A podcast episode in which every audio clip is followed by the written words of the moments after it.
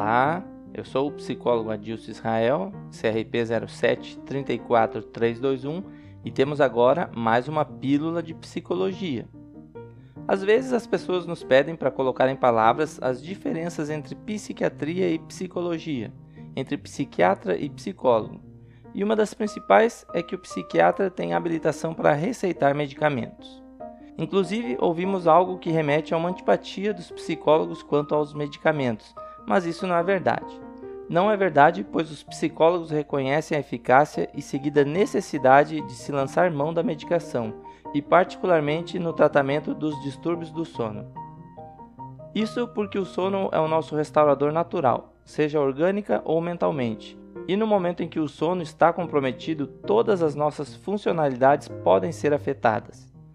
Não tem nada de místico em pensar que uma noite mal dormida é um presságio de um dia mais difícil. Então, qualidade do sono é assunto sério e precisa ser cuidado com carinho, já que dormir, junto com alimentação e atividade física, são os três ingredientes principais de uma vida orgânica mais saudável e possivelmente longa. Por isso, a pílula de hoje é sobre higiene do sono, que pode ser definida como a organização de hábitos e atividades que busquem melhor qualidade no dormir. Vão aqui então algumas dicas para a higiene do sono. Mas é claro que, por diversas circunstâncias do nosso dia a dia, uma ou outra não são aplicáveis a todos nós, mas cada uma delas pode nos trazer muitos benefícios. A primeira delas é aumentar o sono durante a noite.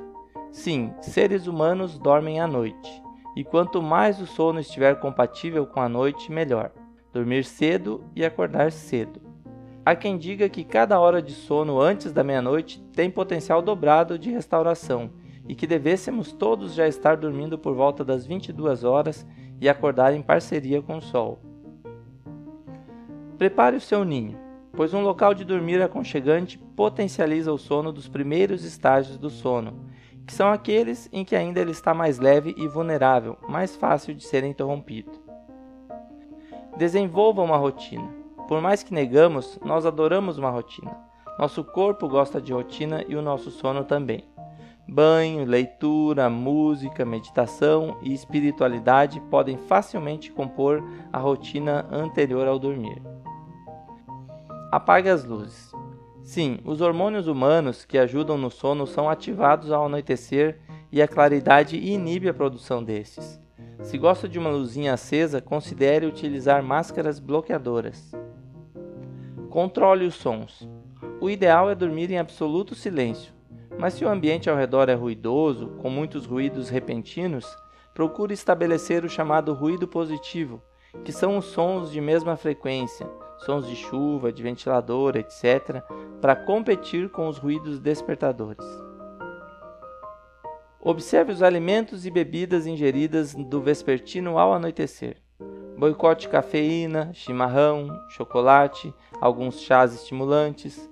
Pule bebidas alcoólicas, já que, embora ele ajude a adormecer, o álcool nos prende nas fases iniciais do sono, aquelas com menos poder restaurador. Evite alimentos pesados, apimentados ou com muito açúcar, pois a digestão desses competem com as energias restauradoras. E por último, torne a cama um local sagrado. A cama deve ser lugar dedicado apenas ao nosso corpo, ao seu cuidado, às suas necessidades. A cama não deve ser um cabide, um repositório de objetos e é bom que ela esteja sempre pronta para atender aos seus principais propósitos. Mas por que cuidar tanto do sono?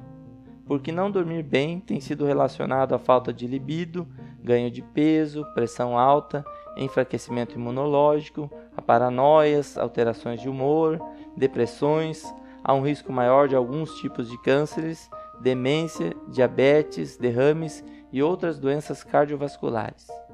Cuide-se bem, durma bem. Abraço e até a próxima Pílula de Psicologia.